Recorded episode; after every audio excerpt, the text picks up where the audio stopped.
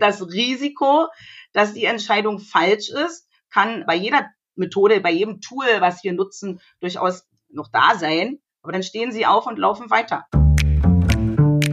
Herzlich willkommen zu Coachgeflüster, dem Podcast des Inqua Instituts für Coaching. Mein Name ist Johannes Juncker und ich spreche hier mit Expertinnen und Experten rund um die Themen Karrierecoaching und berufliche Neuorientierung. Heute geht es um das Thema Entscheidungen und dazu zu Gast ist bei mir Ines Schulz-Bücher, Inqua Karrierecoach aus Berlin. Herzlich willkommen, Ines. Schön, dass du bei Coachgeflüster dabei bist. Ja, hallo Johannes, ich freue mich. Danke für die Einladung.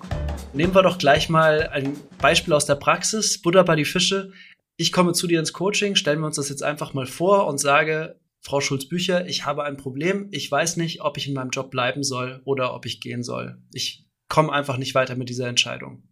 Das wäre ja was, was im Coaching wahrscheinlich das eine oder andere Mal vorkommen könnte. Was sagst du dazu? Wie würdest du auf so eine Herausforderung zugehen? Ja, ich würde dann sagen, ich habe da drei coole Methoden. Die eine Methode ist Pro-Kontra-Technik. Dazu brauchen Sie keinen Coach. Zweitens gibt es einen Paarvergleich so ein bisschen BWL-mäßig. Und drittens gibt es ein ganz tolles Modell, nämlich das innere Team. Kennst du schon das innere Team, Johannes? Ich kenne das, ja. Also habe ich in meiner Coaching-Ausbildung gelernt, habe ich auch schon ein paar Mal angewandt im, in der Praxis. Also ist eine tolle Methode. Du bist die Spezialistin dafür. Erzähl uns doch gerne ein bisschen mehr darüber. Ja, das innere Team kommt von den Kommunikationswissenschaftlern und Psychologen, sehr berühmt, äh, Professor AD Friedemann Schulz von Thun. Und er hat das Modell 1998 entwickelt, dieses innere Team, und hat das publiziert. Und er nennt das die inneren Stimmen. Und das sind sozusagen unsere Anteile, die uns de facto unbewusst sind. Und das führt dazu, dass wir so im Kopf haben, ach naja, wenn ich gehe, habe ich vielleicht mehr Verantwortung oder ich kriege mehr Geld oder ähm, ich kann innovieren. Äh, und dann sagt ein anderer, ja, aber dann musst du ja die Probezeit überstehen. Also wir haben so innere Gedanken, Gedanken und äh, wenn wir die mal aufschreiben, diese innere Gedanken, also wirklich die Sätze, die uns durch den Kopf gehen über Tage, Wochen, Stunden, die da meist nicht rauskommen, ähm, ist mein erster Hinweis, schreib doch mal deine Gedanken zu deiner Thematik einfach mal auf. Das wäre so der erste Schritt. Okay. Und wenn ich jetzt diese Gedanken aufschreibe, also zum Beispiel diese, die du jetzt genannt hast, die da so kommen könnten, ähm, dann merke ich, dass es da nicht nur eine Stimme spricht, sondern verschiedene. Und deswegen inneres Team nehme ich an. Genau, und der zweite Schritt, mhm. der ist dann eben einfacher, deswegen erstmal die Gedanken aufschreiben, ist dann zu sagen, wer spricht denn da? Also wie können wir dann jetzt diese Gedanken mit einer Rolle äh, benennen? Ne? Also zum Beispiel der äh, Innovator, der sagt, ja, endlich mal was Neues, immer hier die, die alten Regeln und immer das Gleiche. Dann wäre das der zum Beispiel der Innovator. Und dann haben wir die Rolle des Ängstlichen, der sagt, na ja, aber du musst ja noch die Probezeit überstehen und hier hast du einen sicheren Job. Na, und dann wäre es also günstig, dort Arbeitsnamen, Bezeichnungen für die einzelnen Stimmen zu finden. Das wäre dann der zweite Schritt. Und das heißt, also wichtig ist erstmal die wichtigsten ähm, ja, Vertreter deiner Erinnerungen äh, zu identifizieren. Und es macht aus meiner Sicht nicht mehr Sinn, da mehr als zehn Vertreterinnen auszuloten. Und es gibt so typische, und das ist eben, weiß ich, äh, die Ängstliche, die Perfektionistin oder, ne, oder der Macher oder der äh, Sicherheitsbedürftige. Aber was wir auch sehr häufig haben im inneren Team, ist so dieser, der gesundheitsorientierte oder der die sinnhafte. Ne? Das ist so eine Generationsfrage. Das heißt also, was ganz wichtig ist, jeder Mensch hat ein einzigartiges inneres Team. Mhm. Und äh, das äh, erstmal sozusagen rauszufinden, ähm, da haben ja schon viele gesagt, ich kenne das Modell, ich, du kannst mir da mal was schicken, ne? Gibt es vielleicht hinterher auch einen Link. Aber die meisten sagen, erst durch deine Fragen, Ines, im Coaching habe ich das überhaupt verstanden und konnte die Rolle benennen. Mhm. Ja?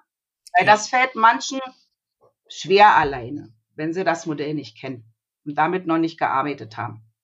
Auf jeden Fall, also ich glaube überhaupt hier die ähm, mal dieser Gedanke, dass das verschiedene Stimmen sind, verschiedene Anteile von mir, die verschiedene Ideen dazu haben, was für mich das Richtige ist, hilft ja schon mal, das ähm, von meiner Person so ein bisschen zu lösen und zu sagen, okay, mhm. also da gibt's jetzt unterschiedliche Anteile und die gilt es dann so in Verbindung zu bringen. Ich würde auch noch mal was ergänzen. Du hast gerade gesagt, jeder Mensch hat ein einzigartiges inneres Team. Meiner Erfahrung nach ist es sogar so, dass dieses inneres Team sich auch wandelt. Also es gibt Stimmen, die zu manchen Zeiten viel stärker im Mittelpunkt stehen als andere und es gibt auch manchmal welche, die neu dazukommen. Je nachdem, wo ich gerade auf meiner persönlichen Entwicklung stehe. Welche Erfahrungen hast du da gemacht? Äh, das ist richtig. Also das innere Team, das ist jetzt wie, wie in einem Unternehmen. Da ist durchaus ein Kommen und Gehen und dann gibt es eine Kontinuität über eine bestimmte Lebensphase. Manchmal erkennen wir, dass es Zeit ist, ähm, einen auch mal gehen zu lassen und neuen da reinzuholen. Also das ist ganz wichtig, dass es ein dynamisches äh, Modell ist und ein dynamisches Konzept und auch in der Realität, dass wir da ich sag mal, immer wieder prüfen sollten, wer ist da drinne, ist das hilfreich, dass derjenige da drinne ist. Äh, und manchmal können wir eine Weile tolerieren oder auch sagen, jetzt kannst du gehen, äh, weil du bist jetzt gerade nicht mehr hilfreich. Ne? Also mhm. das ist ganz, ganz spannend, deine äh, Ergänzung, auf jeden Fall. Aber wir sind ja noch nicht beim Thema Entscheidungen, ne? Ja. Das ist ja erstmal eine Seite der Medaille, weil jetzt, wir wissen jetzt erstmal, wen wir im Boot haben und wen wir vielleicht noch brauchen. Und wir wissen, wer hilfreich ist für unsere Entscheidung und wer uns eigentlich anstrengt. Also dann zu gucken, ne? Oder zu fragen, wer sind die Bremser, wer sind äh, die Optimisten. Und dann habe ich dazu genommen ein zweites Modell. Und ich habe sozusagen ein drittes Modell gebastelt. Aber erstmal gibt es ein zweites Modell. Das ist äh, von zwei IT-Lern entwickelt worden, von Erich Wysotschnik und Siegfried Schrotter. 2005 haben die veröffentlicht. Äh, systemisches Konsensieren. Und da, das ist eigentlich für Teams gemacht. Also wenn wir, ich sag mal, Meier, Müller, Lehmann, Schmidt haben und sagen, wollen wir jetzt Homeoffice äh, behalten oder zwei Tage im, in einer, im Büro sein und drei zu Hause, dann würde jetzt im systemischen Konsensieren äh, Folgendes passieren, dass man sagt, Variante eins ist, alle kommen wieder ins Büro, Variante zwei ist, äh, wir machen zwei Tage Homeoffice und drei Tage äh, Büro und Variante drei ist, jeder macht sie, wie er will. Also zum Beispiel. Mhm. Das heißt, wir müssen jetzt erstmal gucken, welche Alternativen gibt es. In deiner Frage gab es zwei Alternativen, nämlich bleiben oder gehen. Und dann mach, machen wir also eine Kombi aus beiden äh, Modellen, also beiden Methoden und eine Excel-Tabelle auf oder wir machen es auf dem Papier. Und dann haben wir nämlich horizontal haben wir also unser inneres Team, der Ängstliche, der Optimist, der Sicherheitslieb, äh, der, der Gesundheitsbewusste und so weiter. Und in deinem Fall haben wir senkrecht, bleiben, gehen. Ja. Und nun machen wir eine Widerstandsmessung. Und ich würde das als Coach moderieren. Und zwar gibt es eine Skala. 0 ist gleich, ich habe null Widerstand. Und 10 ist, ich habe hohen Widerstand. Okay. Und dann guckt man sich die Alternativen immer aus der Sicht der einzelnen Rollen durch. Und ich sag mal jetzt von mir aus der Ängstliche sagt, ich habe einen hohen Widerstand zu gehen, also zehn Punkte. Und äh, der mutige Optimist oder der Neugierige, der sagt, nö, also ich habe da einen geringen Null Widerstand oder zwei. Und dann wird das also sozusagen richtig schön objektiviert, operationalisiert eingetragen in die Tabelle. So wie es mit Excel machen, haben wir einen Summenzeichner, rechnen wir es aus sonst müssen wir es händisch machen. Und was ganz wichtig ist, dass wir jetzt nicht das machen, wo die geringste Summe steht, sondern dass wir da einfach mal die Erinnerungen, also unsere Gedanken, wo wir jetzt nicht zu Potte kommen, weil wir uns nicht entscheiden können, dass wir das eben einfach mal auf dem Papier oder in einer Datei haben, um dann zu gucken, was sind denn eigentlich die Rollen, die am meisten zu der einen oder anderen Richtung hin ähm, führen und was kann ich machen, wenn ich mit denen diskutiere und, und Argumente bringe? Ne? Also dieses, ja, äh, warum solltest dann die Probezeit nicht bestehen? Weil du machst dir ja vorher Gedanken und so weiter und du fragst, was die K.O.-Kriterien sind, äh, also was da auch von dir erwartet wird und so weiter. Also man geht dann auch weiter in einen Dialog, in einen inneren. Das ist also nicht so, dass man dann jetzt das einmal im Coaching besprochen hat, sondern dass man dann damit auch, bis ich, eine Weile ein, zwei Wochen arbeiten kann, um dann zu sagen, ich habe jetzt mehrere Teamrunden gedreht mit meinem inneren Team und jetzt bin ich mir ganz sicher, weil der Ängstliche, äh, den konnte ich jetzt besänftigen, weil da ist jetzt noch der, die Kompetente oder der, die Neugierige oder was auch immer. Ja, und okay. ähm, ich arbeite damit seit circa drei Jahren im Coaching und äh, habe noch nie Beschwerden bekommen. Ich sage immer, für Risiken und Nebenwirkungen haftet der Arzt und Apotheker und nicht ich. Ja, Selbstverantwortung. Es sind immer alle sehr begeistert von dem Modell. Okay. Mhm. Das kann ich mir vorstellen. Also was ich total innovativ daran finde und ganz neu für mich jetzt gerade auch ist diese Idee von ähm, ich gehe in Resonanz mal mit dem Widerstand. Also wie groß ist der Widerstand der einzelnen Stimmen? Also wer, das ist ja eine ganz spezifische Art, daran zu gehen. Da kommt bei mir sofort die Frage, ist es wichtig, das erstmal vorurteilsfrei zu sehen, dieser Widerstand? Und, oder gehe ich schon mit dem Ziel daran, diesen Widerstand, sagen wir mal, aufzuweichen oder kritisch zu hinterfragen oder auch zu brechen? Also, ähm, brechen ist dazu. Nee, es ist ganz wichtig, den Widerstand wahrzunehmen und den auch stehen zu lassen. Richtig, okay. Ähm, also das ist ganz wichtig, weil das ist ja sozusagen objektiv. Also wenn ich da, ich sag mal eine Angst, ja, eine Angst, wenn ich jetzt Familienvater bin und wechsle zum Beispiel den Job, ja, äh, dann ist es ja gut, dass da der Ängstliche äh, gegen den kreativen und vielseitigen da ein paar Argumente äh, hat. Also im Sinne, die Konsequenz, wenn du die Probezeit äh, überstehst, wäre von mir, du bist arbeitslos. Mhm. Aber dann könnte zum Beispiel der Optimist sagen, na, im schlimmsten Fall redest du mit deinem Chef, weil der ist jetzt ganz traurig, dass du gehst und äh, sagst, du musst das jetzt ausprobieren, ob äh, die dich wiedernehmen würden. Das wäre ja dann so ein Plan B, ja. Also es geht wirklich darum, ähm, alle Stimmen so zu hören, wie sie sind und nicht versuchen, die zu manipulieren oder zu, zu besänftigen oder ja. so. Es geht also wirklich um ein Dialog mit, finde ich ganz wichtig, einerseits rationalen Argumenten, aber durchaus auch Beziehungsargumenten, also durchaus auch emotionalen Argumenten. Okay. Ne? Also wenn der Ängstliche sagt, bleibt mal hier, bleibt mal hier, dass dann eben der Müde hm. äh, oder der, wie soll ich das sagen, Unzufriedene sagt, naja, pass mal auf, ähm, arbeitslos ist zu sein ist besser, als jetzt hier im Hamsterrad äh, zu rollen und jeden Tag müde und kaputt nach Hause zu kommen. Also äh, und denk mal an deine Gesundheit, ne? Und dann wird der Ängste sagen, oh, lieber Gesundheitsbewusste und lieber Unzufriedene, darüber habe ich ja noch gar nicht nachgedacht, ne? Weil der Ängstliche ist halt in seiner Rolle drin. Ja. Und der soll mal ruhig seinen Widerstand halten, weil dann müssen die anderen sich nämlich griffige Argumente überlegen. Ja. Ne, ähm, also ich gehe mit dem Widerstand und nicht gegen den Widerstand. Ja. Und Widerstand ist okay, weil Widerstand hat auch ähm, eine rationale Ursache. Super wichtig, dass du das nochmal sagst. Deswegen habe ich auch gefragt. Das wollte ich nochmal hören, weil äh, ich glaube, gerade für alle, die da jetzt draußen zuhören und vielleicht nicht gerade in einem Coaching-Contest sind und jetzt vielleicht anfangen, sich über diese Methode Gedanken zu machen, ähm, Ganz entscheidend ist meiner Erfahrung nach auch diese ganzen Stimmen wirklich zu würdigen und auch die positive Absicht hinter diesen Stimmen auch wahrzunehmen, weil Begriffe wie Angst oder Widerstand sind vielleicht jetzt erstmal gar nicht positiv besetzt. Aber diese Stimmen haben natürlich auch eine Funktion und auch eine, erstmal eine grundsätzlich positive Absicht. Die wollen uns ja irgendwie schützen oder die wollen uns vor Schaden bewahren. Und ich glaube, das ist immer wichtig mitzudenken auch. Also das ist ein ganz, ganz wesentlicher Aspekt, den ich nochmal unterstreichen möchte, äh, lieber Johannes. Es gibt keine negativen Stimmen. Es gibt nur funktionale Stimmen, also im Sinne, sind die hilfreich und sind die nicht hilfreich. Und eigentlich ist jede Stimme insgesamt hilfreich. Und das ist äh, wie in einem realen Team so, da, wo ich immer sage, jede Rolle hat, jede Rolle hat Vor- und Nachteile. Jede.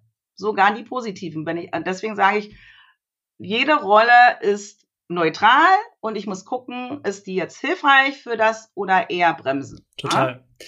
Und wenn wir bei der Analogie mal bleiben von dem Team, ähm, stellt euch einfach mal vor, ihr habt ein Team und ihr trefft eine Entscheidung, mit der ein Teammitglied total unzufrieden ist und eigentlich nicht an Bord ist bei der Entscheidung. Das wird langfristig negative Konsequenzen haben. Also äh, es geht ja bei dem inneren Team auch drum, vielleicht kannst du das noch mal ein bisschen weiter ausführen, einen Kompromiss oder besser noch einen Konsens zu finden am Ende des Tages für eine Entscheidung. Also vielleicht kannst du das als Aufschlag nehmen, wie geht's denn weiter mit der Methode? Also wenn wir jetzt das gewälzt haben, zwei Wochen, und jetzt diese Stimmen ausgelotet haben, was wäre denn dann der finale Schritt, um dann zu einer Entscheidung zu kommen? Naja, die, der finale Schritt ist, dass ich dann vielleicht nochmal alle frage äh, und das nochmal verifiziere, indem ich dann nochmal die Punkte neu verteile und dann nochmal auf die Gesamtergebnisse gucke. Und dann kann das passieren, dass ich einen Wert habe, der wirklich am allergeringsten ist. Und dann wäre es der richtige Weg. Und dann kann es aber sein, dass dann der Klient sagt, äh, ja, auch wenn das innere Team jetzt so entschieden hat, dann ist mir vielleicht doch der sichere Weg wichtiger. Also ich sag mal, letztendlich muss dann der Moderator des inneren Teams, also wir, entscheiden, ob wir dann das anerkennen, was da im Endeffekt rausgekommen ist. Und was ich da wichtig finde, ist, wir können das jetzt nochmal objektivieren, indem wir dann nach dem Coaching mit unseren PartnerInnen sprechen, ja, die uns gut kennen äh, und da noch andere Argumente sammeln mit einer objektiven Außensicht. Und dann sozusagen noch eine Teamrunde zu drehen. Ja. Fakt ist, dass normalerweise die meisten, wenn sie das Ergebnis haben, wenn da ein Spitzenreiter ist, der also die wenigsten Punkte hat, dass sie dann auch sagen, okay, ich habe ja jetzt äh, mich rational, analytisch damit auseinandergesetzt und dann mache ich das jetzt, weil die haben dann ein Sicherheitsgefühl, weil nämlich bei Entscheidung geht es immer um Risikovermeidung. Ich entscheide ja nur schwer, weil ich Angst habe, was zu verpassen oder einen Fehler zu machen. Mhm. Und wenn ich im inneren Team den mutigen Optimisten habe, dann kann ich sagen, ich habe daraus was äh, gelernt und dreist, wenn der Schritt falsch war, dann kann ich da noch mal eine Teamsitzung machen, gucken, was ich beim nächsten Mal anders machen äh, sollte oder äh, was da gefehlt hat. Ähm, also de facto ist die Entscheidung getroffen, wenn es einen ganz abgeschlagenen geringsten Wert gibt. Aber wenn zwei mit oder drei mit nur ein, zwei Punkten sehr nah beieinander äh, sind, dann habe ich ja immer noch drei Möglichkeiten. Ja, ja, äh, ja. Wenn, also bei dir sind es ja nur zwei Optionen. Bei dir könnte rauskommen, pari pari, 50 zu 50, ja. Ja. ja, dann hast du ja immer noch keine Entscheidung getroffen. Ja, dann wäre die Entscheidung wahrscheinlich erstmal, ich mach's nicht, ne? Also wenn ich bei Pari Pari bin bei so einer Entscheidung, gehe ich oder bleibe ich, dann wird's ja in den meisten Fällen darauf hinauslaufen. Ich habe noch einen, ich habe einen zu großen Teil von Zweifeln oder von Angst äh, vor der Entscheidung ja. und dann kann ich mich dazu nicht so guten Gewissens bekennen, wahrscheinlich, ne?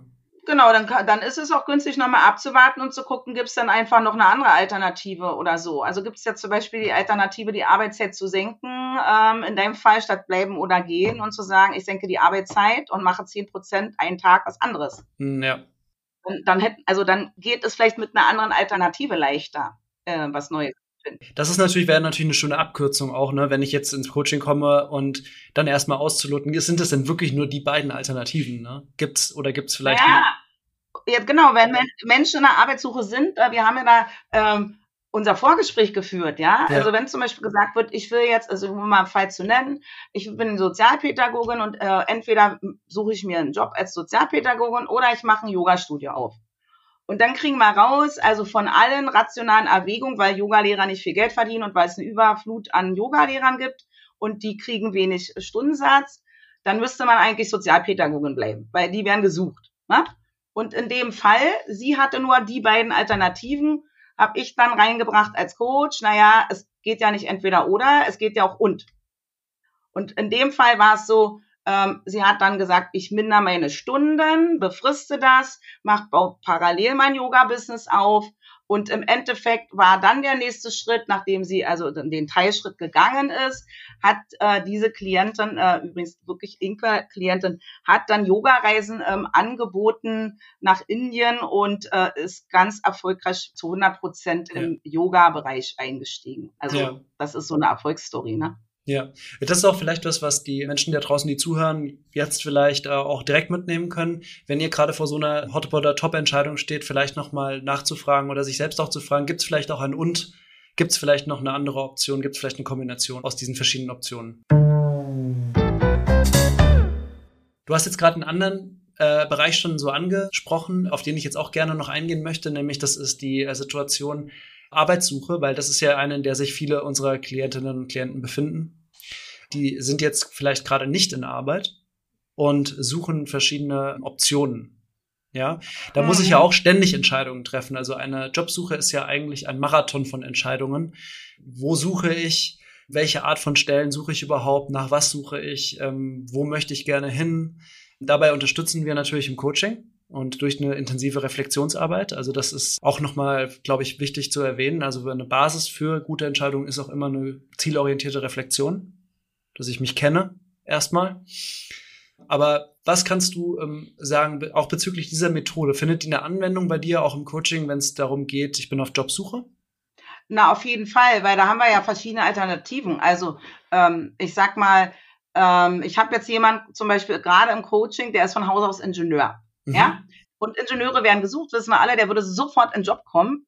Aber wenn, der ist Maschinenbauingenieur und bewirbt er sich jetzt also als Maschinenbauingenieur Vertriebler oder als Konstrukteur oder bewirbt er sich als Qualitätsmanager oder als Projektleiter? Das sind ja schon verschiedene Optionen, ja. Und um dann also von einer insgesamt, ich habe das Berufsbild, wo gehe ich hin, äh, findet die Methode sehr große Bedeutung, weil das ja wieder zu tun hat, wenn ich jetzt also eher der, ich sag jetzt mal Spezialist, Detailorientierte bin und nicht der Menschenfreund, dann wird die Rolle der, ich sag jetzt mal, Zurückhaltende oder der äh, Tüftler wird sagen, um Gottes Willen Vertrieb, ja, und so weiter und so weiter. Und eine andere Rolle wird sagen, äh, also der, ich sag jetzt mal, Sicherheitsbedürftige würde sagen, ja, am meisten kriegst du aber in dem Bereich Geld im Vertrieb, ne?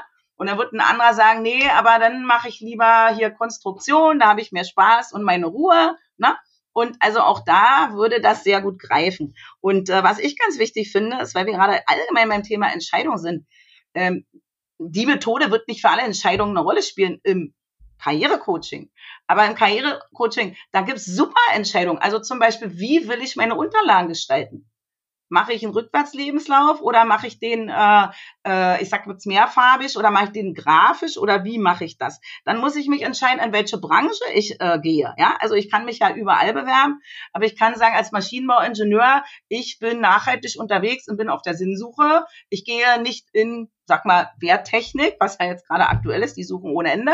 Ich gehe lieber in erneuerbare Energien. Also auch da kann ich das innere Team fragen, welche Branche ähm, möchtest du denn? Ne? Weil wir haben jetzt eine Branchenliste von zwei A4-Seiten und in Berlin-Brandenburg zum Beispiel, wenn wir jetzt nur über unseren regionalen Bereich reden, da haben wir die und die Branchen, Umwelttechnik, Medizintechnik, da können wir überall Maschinenbauingenieure gebrauchen. Äh, dann haben wir da die nächste äh, Entscheidung, was die Branche äh, betrifft. Ja, aber dann auch, welche Kanäle nutze ich? Also die meisten Mal erfolgen es. Wenn ich die frage, wie haben sie es dann bisher gemacht, dann sagen die, na, Jobportale. Stepstone, Indeed, Monster.de, ja. Ich sage, da haben sie ja nur die Firmen, die da bereit sind, 1 bis 2000 Euro zu investieren, um da in das Jobportal reinzukommen. Es gibt ja Unternehmen, die sind da gar nicht vertreten, weil die haben die freien Stellen auf ihrer Webseite. Und das finden sie ja nur mit Google Freitextsuche. Ach, was? Aha, ne, sind wir wieder Bewerbungswege, Initiativbewerbung äh, auf Stellen oder nutze ich Social Media und welche Social Media? Also nutze ich dann Sing oder LinkedIn? Also wir haben immer äh, äh, Entscheidungen. Das ganze Leben, das ist voller Entscheidungen und Herausforderungen. Und der liebe Mark Twain hat mal gesagt, seien Sie mal ehrlich, Leben ist immer lebensgefährlich. Ja? Und äh, die, das Risiko, dass die Entscheidung falsch ist, kann bei jeder Methode, bei jedem Tool, was wir nutzen, durchaus noch da sein. Aber dann stehen sie auf und laufen weiter. Ja, also die Erde hört nicht auf, sich zu drehen, wenn ich mal eine falsche Entscheidung getroffen habe. Also zumindest nicht im Job, weil jede Erfahrung und auch jedes Vorstellungsgespräch ist eine Recherche und bringt mich auf meinen Weg weiter. Also viele Bewerber sagen, ich will mich ja nicht äh, dahin bewerben, also die entscheiden sich, das nicht da zu versuchen, weil sie nicht gut genug sind oder kein Englisch können oder was auch immer. Wo ich dann sage, hm, das ist vielleicht effizient, aber aus Marketing-Sicht vergeben sie sich eine Chance, was rauszukriegen über die Antwort des Marktes auf ihr Profil, auf ihre Kompetenzen, ja, weil ja Bewerbung auch Marktforschung ist. Ja. Und da kann so eine Entscheidung, ich gehe diesen Weg nicht, durchaus ähm, nicht hilfreich sein. Mhm. Also da, das ist vielleicht nochmal eine schöne Ermutigung auch, das zu hören, weil ich glaube, gerade viele Menschen, die eben arbeitssuchend sind und sich bewerben und dann eine, Rück, äh, eine negative Rückmeldung bekommen, da eher das als Niederlage empfinden oder auch als Rückschlag und das kann auch frustrierend sein, das kann ich auch total nachvollziehen. Und gleichzeitig ist es eben, finde ich, dann schön, diesen Gedanken sich im Hinterkopf zu behalten. Bewerbung ist Marktforschung. Es geht auch darum, einfach rauszufinden, neue Erkenntnisse zu gewinnen, dass das alles kleine Schritte sind, die mich in gewisser Weise auch immer nach vorne bringen. Ne? Solange ich daraus lerne und irgendwas hinzubekomme, ist es eigentlich nie eine verschenkte Chance. Ich würde auch noch gerne einen Gedanken ergänzen. Ähm, so Inaktivität aus der Motivation heraus Fehler zu vermeiden oder äh, nicht zu scheitern. Ich kann ja auch eine falsche Entscheidung treffen, wenn ich nichts tue. Das kann ja auch eine falsche Entscheidung sein. Also den Gedanken würde ich auch noch mal gerne dazu anbieten, weil ich glaube, wir sind alle sehr gut darin, so Risiken vorausschauen zu sehen und uns auszumachen, was alles falsch laufen könnte, wenn wir etwas Bestimmtes tun. Was wir aber ganz selten machen, ist uns überlegen, welche Möglichkeiten wir vielleicht auslassen, weil wir gerade inaktiv sind das kann ich nur unterstreichen, eine Unterlassung ist auch eine Entscheidung. Ja. Genau. Genau. Also das, Und das ist nicht immer die beste. Du hast es gerade äh, schon so gesagt, Entscheidungen müssen wir eigentlich die ganze Zeit treffen. Ist es deiner Erfahrung nach so, dass es auch so, so eine Art Muskel ist, der trainiert werden kann? Also, dass ich darin immer besser werden kann im Entscheidungen treffen? Ja, auf jeden Fall. Also erstmal möchte ich sagen, äh, das Thema Komfortzone spielt eine Rolle. Wir haben Lieblingsrolle, ne? Und ähm, dann können wir immer die gleichen Entscheidungen fallen. Also die einen, die, die neigen zum Risiko, die gehen ins Risiko und die anderen gehen eben eher in die Vorsicht. Und ähm, ich kann, wenn ich der Risikoreiche bin und schon ein paar Mal deswegen gescheitert bin, äh, dann trainieren, vielleicht ein bisschen doch kritischer da ranzugehen. Und die, die jetzt den, ich sag's jetzt mal, ein bisschen mehr die Vorsichtigen sind, die können ein bisschen mehr an Mut und Risikofreude trainieren. Also auf jeden Fall äh, ist das Thema Entscheiden trainierbar. Und je mehr ich mit meinem inneren Team in Kontakt bin und äh, regelmäßig mich mit denen auseinandersetze und reflektiere, desto professioneller werde ich in meinen Entscheidungen, weil nämlich ich manchmal vielleicht eher vorsichtige Entscheidungen fälle, weil das für die Rahmenbedingungen und den Kontext wichtig ist. Und an anderen Stellen bin ich weiter der Mutige und andersrum. Also ich finde auf jeden Fall, dass es trainierbar ist, die Entscheidungsqualität nachhaltig immer weiter zu verbessern. Okay, also bessere Entscheidungen zu treffen ist sozusagen trainierbar, wenn ich mich kenne, was für ein Typ bin ich und dann auch reflektiere, okay, was könnte ich mir vielleicht noch mal eher zutrauen oder sollte ich vielleicht an der einen oder anderen Stelle noch mal prüfen, ob das so jetzt äh, das Richtige ist. Das hat super viel mit Persönlichkeit zu ja. tun. Und zwar gibt es ja so die impulsiven, eher extrovertierten Menschen, so wie mich, und dann eher die Introvertierten, äh, die eher abwägen und überlegen. Und das ja. hat ja beides Vor- und Nachteile. Und deswegen können die, ich sag mal, Impulsiven vielleicht auch manchmal mehr in die Analyse gehen und die, die sehr viel analysieren, überlegen, ich lasse mich jetzt mal meinem ersten Impuls vertrauen. Ja. Es gibt ja den Begriff Intuition und da gibt es Forschung zu, dass Intuition unbewusst ist und das sind unbewusste Erfahrungen. Also Entscheidungen fallen eben nicht immer nur auf der rational-kognitiven Ebene, sondern auf der unbewussten Ebene und dann gibt es ja so dieses Bauchentscheidung und da ich lese da gerade sehr viel, weil ich ein Buch Projekt habe. Und da lese ich immer mehr, dass intuitive Entscheidungen, also was am ersten durch den Kopf flutscht, dass es oft die besten sind, weil unser Total. Gehirn da ähm, einfach Informationen abruft und das eigentlich schon der richtige Weg sein kann. Also deswegen, ich bin so sogar ein Fan, auch zu sagen, ich muss nicht ewig analysieren und hier drei innere Teamrunden drehen, sondern der erste Impuls ist oft der richtige. Also ich habe ja zum Beispiel einen Klienten, und darf ich das noch schildern, ähm, der wollte gründen, hat mir das aber nicht gesagt, Ingenieur. Und äh, dann ging es um Gespräche und Unterlagen und im Nachgang äh, stellte, fragte er, könnte ich vielleicht auch gründen? Und er war sehr, sehr vorsichtig. Vier Kinder, Alleinverdiener, eine Frau, also für eine ganze Familie Einkommen. Als Ingenieur kann man gut Einkommen gewinnen. Und dann stellte sich heraus, dass der schon ein Jahr schwanger ging mit Ich gründe.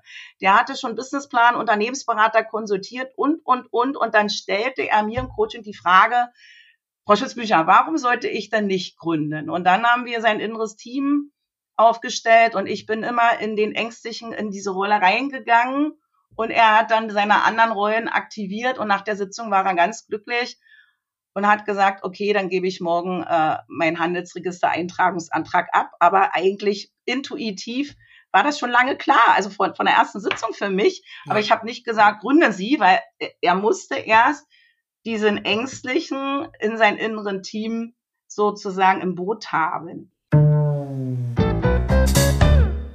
Mal abgesehen davon, dass es wahrscheinlich selten ist, dass ein Coach sagt, machen Sie doch dies oder das. Ne? Das ist ja meistens, Genau, das, das ist, ist, ja, ja nicht unser Stil. Es ist ja, ja seine, es ist seine Entscheidung, das zu machen. Aber da sprichst du einen wichtigen Punkt an, denke ich. Ne? Ich habe auch das Gefühl, bei mir persönlich zum Beispiel, alle wichtigen Entscheidungen sind total emotionale Entscheidungen. Mhm. Vielleicht sogar sind alle Entscheidungen emotionale Entscheidungen und manchmal habe ich das Gefühl, wir suchen so eine äh, Rechtfertigung in, in der Ratio dann zum Beispiel durch solche Aufstellungsarbeiten oder durch solche Tabellen, um das anzulegen, damit wir damit entspannter noch sind. Also, weil eigentlich meistens gibt es ja schon eine Tendenz, was ich eigentlich will, wo es mich hinzieht. Und dann ist es nochmal ganz gut, dieses äh, Bauchgefühl so zu validieren. Also ich habe oft das Gefühl, dass gerade solche Übungen genau diese Funktion haben. Und das hast du ja jetzt gerade total anschaulich beschrieben an diesem Beispiel. Ich denke auch, ja. das ist ganz oft emotional. Manchmal ist es auch ganz spannend, einfach mal eine Münze zu werfen und sich dann zu fragen, was hätte ich mir denn gewünscht, was kommt. das ist auch eine tolle Methode, Johannes. Ähm, was ich denke ist, also für mich als Coach ist immer die Herausforderung, eben mich nicht zu outen, weil ich habe ja auch eine Tendenz, sondern wirklich durch Fragen, äh, zuhören, schweigen, äh, den Coachie dazu verhelfen, zu seiner eigenen Lösung zu kommen. Also äh, ich bin zwar sehr extrovertiert, aber als Coach würde ich niemals sagen, das ist der richtige Weg. Also ich habe schon immer meine Idee, aber die halte ich vollkommen zurück. Das ja. ist nämlich meine Idee und der Klient muss seine, seine eigene Entscheidung für sich fällen. Und viele wollen sozusagen dieses, eine externen Rat, ja, aber ein Rat ist ein Ratschlag und den kriegen sie von mir nicht. Mhm. und das ist, glaube ich, auch so das Wichtige am Coaching, den Klienten und dem Coachee zu seiner eigenen Lösung zu verhelfen, weil er nur dann auch wirklich loslaufen kann und äh, überzeugt davon ist, dass es der richtige Weg ist und nicht von außen die ja. Stimme gesagt hat, mach das. Ne? Genau. Finde ich total wichtig. Absolut, total. Mhm. Und äh, am Ende des Tages ist ein Ratschlag, ähm, das kennen wir ja wahrscheinlich alle auch aus dem Privaten, sobald man einen Ratschlag bekommt, entweder hat man den sowieso schon so gedacht und macht es dann so oder man reibt sich dagegen und sagt, ja, was erzählst du mir denn hier? Also man muss schon auch offen sein für Rat und auch wirklich verunsichert sein, weil einem Wissen fehlt. Wenn Wissen fehlt und ich brauche Rat, dann ist es eine andere Situation als bei solchen Themen im Coaching persönliche Entscheidungen zu treffen, ganz klar.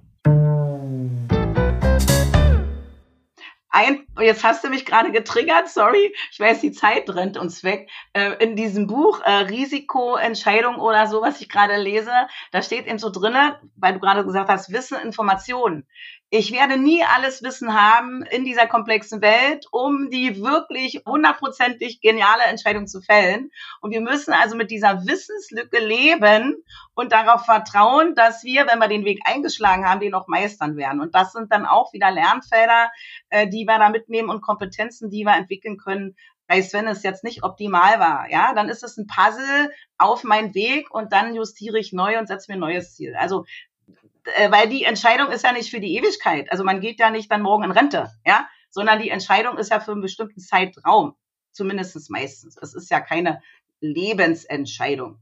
Ja. Zumindest die meisten ja, also Entscheidungen. Also zumindest nicht, wenn es um eine Jobwahl geht. Auch bei einer Partnerwahl, also manche Leute sind dreimal geschieden und fünfmal verheiratet, was auch immer. Äh, es ist immer eine Entscheidung auch für eine gewisse Zeit. Und je wichtiger uns diese Entscheidung ist und je mehr Auswirkungen die hat, desto schwerer tun wir uns damit. Und deswegen finde ich auch ein bisschen eine gewisse Lockerheit, also für Fehlentscheidungen ähm, gehört auch dazu, dass man dann einfach losläuft. Ja. Weil das ist ja das Problem. Entscheidungen, die nicht gefällt werden, führen da zu großen Nachteilen. Ja. Bis hin zu Gesundheitsleben. Ines, vielen, vielen Dank, dass du mit mir so viel über das Thema Entscheidungen gesprochen hast. Wir haben das tatsächlich wie so ein Kristall von verschiedenen Seiten jetzt angeschaut, habe ich das Gefühl. Und so ganz interessante Facetten aufgezeigt, die alle spannend sind, sich anzuschauen von verschiedenen Seiten. Wir werden alle relevanten Literaturempfehlungen und alles, was du gerade genannt hast, schon gerne in die Show Notes packen. Ähm, Ines hat auch einen fantastischen Artikel zu dieser Methode geschrieben, die sie am Anfang beschrieben hat, im Coaching-Magazin erschienen. Den werden wir gerne auch verlinken in den Show Notes. Also alle, die das tiefer interessiert, die den Hintergrund sich mal dieser Methode anschauen wollen, können das auch en Detail nachlesen. Ja, was wäre dir noch wichtig zu sagen, Ines, zum Abschluss? Gibt es noch irgendeine Frage, die ich vergessen habe, dir zu stellen? Gibt es irgendwas, was du potenziellen Coaches gerne noch mit auf den Weg geben möchtest? Hm. Du hast so tolle Fragen gestellt. Ich glaube, das wichtigste äh, Futter habe ich schon, ähm, wie sagt man, verschossen. Deswegen äh, vielen Dank auch dafür den Hinweis auf den Artikel. Das ist für mich ein wichtiges Thema.